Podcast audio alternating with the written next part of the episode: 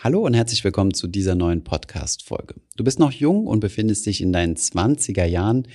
Dann ist diese Folge genau richtig für dich, denn wir haben einmal herausgearbeitet, worauf du jetzt achten musst, wenn du dich in dieser Altersklasse befindest, um die richtigen Weichen für die Zukunft zu stellen. Das alles natürlich wie immer durch die finanzielle Brille gesehen. Viel Spaß bei dieser Folge.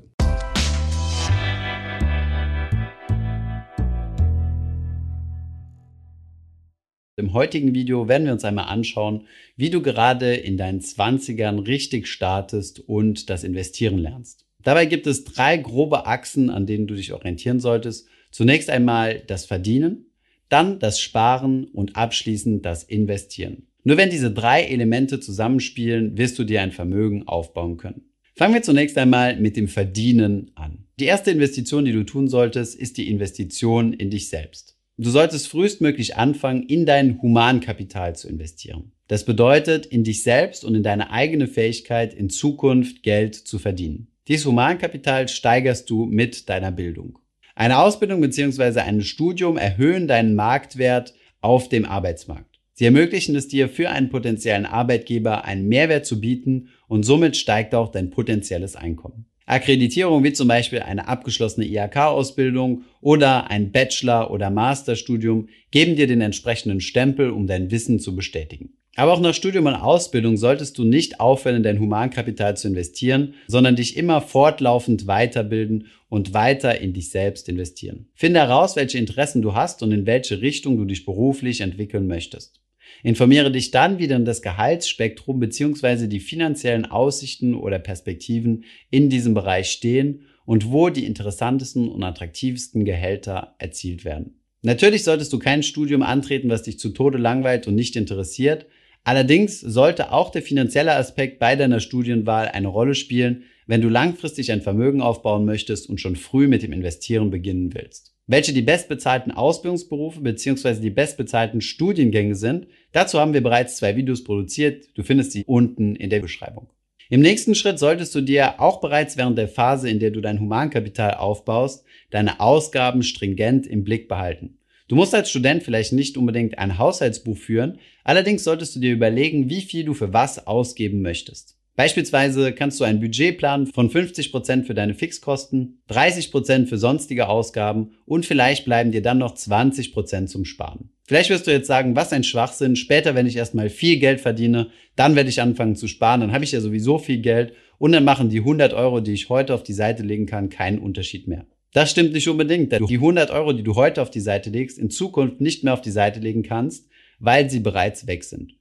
Du wirst nicht vom Zinseszinseffekt profitieren. Viel wichtiger ist es jedoch, dass du dir eine positive Gewohnheit schaffst, deine Ausgaben zu kontrollieren, um damit deine Sparquote bewusst steuern zu können. Und damit sind wir auch schon beim zweiten Aspekt, den ich ursprünglich angesprochen hatte, nämlich dem Sparen. Als junger Mensch wirst du noch nicht viel Geld verdienen. Vielleicht bekommst du gerade deine Ausbildungsvergütung oder gehst gerade einen Nebenjob neben deinem Studium nach.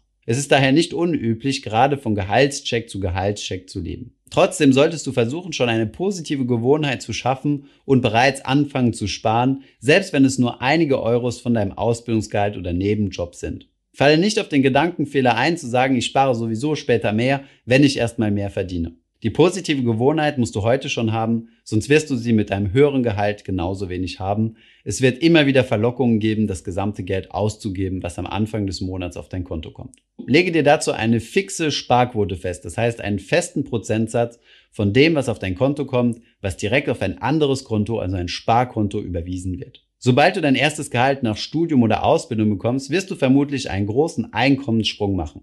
Dieser Moment ist essentiell wichtig für deinen Vermögensaufbau. Es wird dir nie wieder in deinem gesamten Leben so leicht fallen, deine Sparquote schlagartig zu erhöhen. Du kannst weiter in den Lifestyle eines Auszubildenden oder eines Studenten leben und den Unterschied, also das mehr gewonnene Geld, einfach auf die Seite packen und sparen. Sei dir bewusst, so einfach wird es im Leben nie wieder sein. Profitiere von dieser Situation. Im nächsten Schritt, bevor wir zur dritten großen Achse, dem Investieren kommen, solltest du zunächst einmal deine Schulden zurückbezahlen. Gerade bei Studenten, die durch Nebenjob oder durch die Eltern ihr Studium nicht 100% selbst haben finanzieren können, kommt es vor, dass ihr vielleicht einen Studienkredit aufgenommen habt. Oder vielleicht habt ihr direkt schon mal den Fehler begangen, dass ihr Konsumschulden aufgenommen habt, wie zum Beispiel ein finanziertes Auto und so weiter.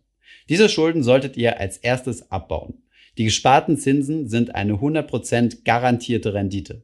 Ihr müsst diese Zinsen nicht mehr bezahlen. Von daher macht es auf jeden Fall Sinn, das gesparte Geld, was ihr am Anfang des Monats auf die Seite legt, zunächst einmal zum Schuldentilgen zu nutzen. Und somit sind wir schon bei Schritt drei, nämlich investieren in deinen Zwanzigern. Jetzt, wo du dich darum gekümmert hast, ein anständiges Einkommen zu verdienen und einen Cash-Stream aufzubauen und dich genug diszipliniert hast zum Sparen, steht dir genug Kapital zur Verfügung, um anzufangen zu investieren. Vielleicht sind das noch keine 1000 Euro im Monat, sehr wahrscheinlich sogar deutlich weniger. Allerdings macht es Sinn, trotzdem die ersten Erfahrungen zu sammeln und anzufangen zu investieren, um erste Erfahrungen zu sammeln. Wichtig ist jetzt, dass du weiterhin in dein Humankapital investierst und zwar auf finanzieller Ebene, dass du dich mit der Finanzwelt auseinandersetzt und zwar nur die Teile, die dich interessieren, nämlich das Investieren als Privatanleger. Hier gibt es einen bunten und sehr wahrscheinlich auch verwirrenden Blumenstrauß an Möglichkeiten. Es gibt das aktive Investieren, es gibt das Trading, es gibt das Zocken mit Derivaten, es gibt das langfristig passive Investieren,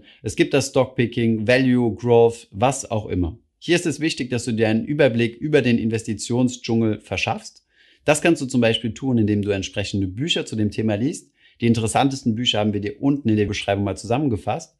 Oder YouTube-Kanäle wie zum Beispiel unseren Kanal schaust. Als Einstiegslektüre kann ich euch definitiv dieses Buch hier empfehlen, Souverän investieren für Einsteiger von Gerd Kommer. Lege jetzt deine Investitionsstrategie fest, die du im besten Fall über Jahre oder Jahrzehnte durchziehen wirst. Wenn du dir noch nicht ganz sicher bist, wo du anfangen sollst, dann gibt es sehr einfache Produkte wie zum Beispiel den Arero Weltfonds, der in Aktien, Anleihen und Rohstoffe weltweit investiert. Somit musst du nur in ein einziges Investmentprodukt investieren und bist somit schon weltweit diversifiziert. Eine andere Möglichkeit, einfach anzufangen, die aber etwas kostenintensiver ist, sind zum Beispiel Robo-Advisor. Schauen wir uns jetzt einmal an, warum es so wichtig ist, frühzeitig mit dem Investieren anzufangen. Es ist deswegen so wichtig, frühzeitig loszulegen, damit ihr vom Zinseszinseffekt profitiert. Der Zinseszinseffekt wurde von Albert Einstein als das achte Weltwunder bezeichnet und bezeichnet einfach nur den Effekt, dass ihr auf verdiente Zinsen in einem Jahr im nächsten Jahr noch zusätzliche Zinsen auf die Zinsen bekommen werdet. Wie drückt sich das Ganze in Zahlen aus? Rechnen wir das doch einfach mal durch. Gehen wir von zwei Personen aus, nämlich Nina und Bernd, die beide jeden Monat 300 Euro auf die Seite legen und investieren und im Durchschnitt beide 7% pro Jahr an Rendite erzielen. Der einzige Unterschied zwischen den beiden ist, dass Nina mit 20 Jahren anfängt, dieses Geld auf die Seite zu legen, bis zu ihrem 60. Lebensjahr, und Markus erst 10 Jahre später anfängt, mit genau demselben Betrag, nämlich von seinem 30. Lebensjahr ebenfalls bis zum 60.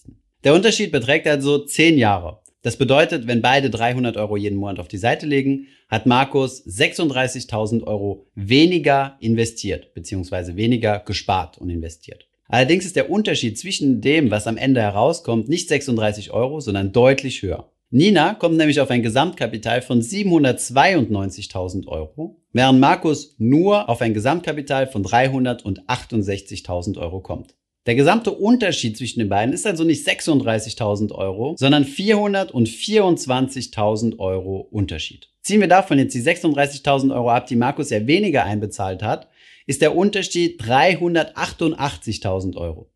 Das bedeutet, Nina hat auf die gesamte Laufzeit 388.000 Euro mehr an Zinsen verdient als Markus. Und das nur, weil sie zehn Jahre früher angefangen hat und somit zehn Jahre früher vom Zinseszinseffekt profitiert hat. Ich hoffe, dieses beeindruckende Rechenbeispiel war nachvollziehbar zum Zinseszinseffekt speziell und wie man damit umgeht. Dazu haben wir euch bereits ein Video produziert, das findet ihr unten in der Beschreibung. Dort findet ihr übrigens auch unseren einfachen Zinseszinsrechner, mit dem ihr mal etwas rumspielen könnt. Das war's soweit. Ich hoffe, wir haben euch hilfreiche Tipps geben können. Wenn ja, gebt uns doch gerne einen Daumen hoch. Und wenn ihr noch Fragen oder Anregungen habt, dann schreibt uns die doch gerne unten in die Kommentare.